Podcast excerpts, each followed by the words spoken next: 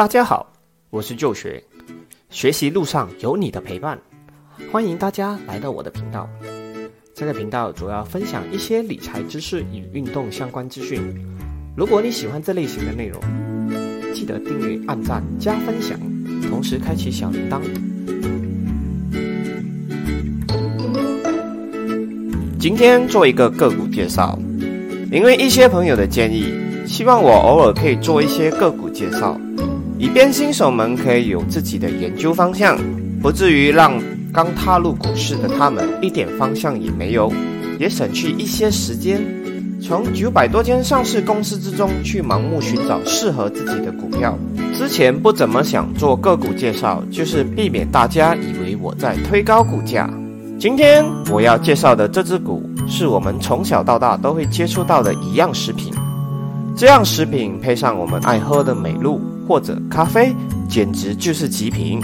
虽然不是什么山珍海味，但是对于小时候家境不富裕的我来说，绝对是不可多得的美食了。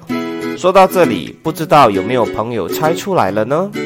没错，这样食品你在各大超商或者杂货店都会有它的身影。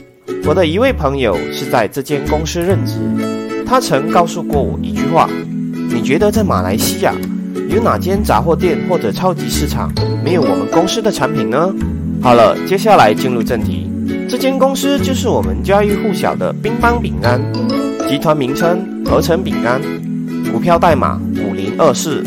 合成饼干坐落于罗佛州巴珠巴峡，创立于一九五零年。当时郭家四兄弟和另一位合作伙伴决定以一千五百零的资金合伙做生意，以面包车到各个城镇卖糕点和饼干。一九五七年，他们合作成立了合成饼干，并于次年租了一千五百平方尺的店面，开始为饼干公司展开研发的工作，因此造就了今天国内最持久的品牌之一。这只股有什么特别呢？似乎单看股价好像没有什么吸引力。合成饼干对于喜欢股息的投资者来说，可能是一只会生金蛋的鸡；但是对于喜欢吃鸡的朋友来说，就没有吸引力了，更达不到投资的那种境界。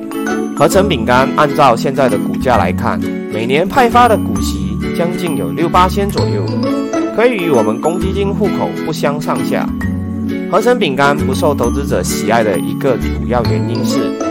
国外业务相比其他同行来说，显得不是很理想。集团大部分的业务都集中在马来西亚。值得一提的是，公司为净现金公司。为什么公司会有那么多现金呢？而不去继续发展做大呢？其实集团每年都在稳健发展，只是可能速度没有像成长型公司来得快。集团的现金多是在业界内非常著名的。为什么会留多现金呢？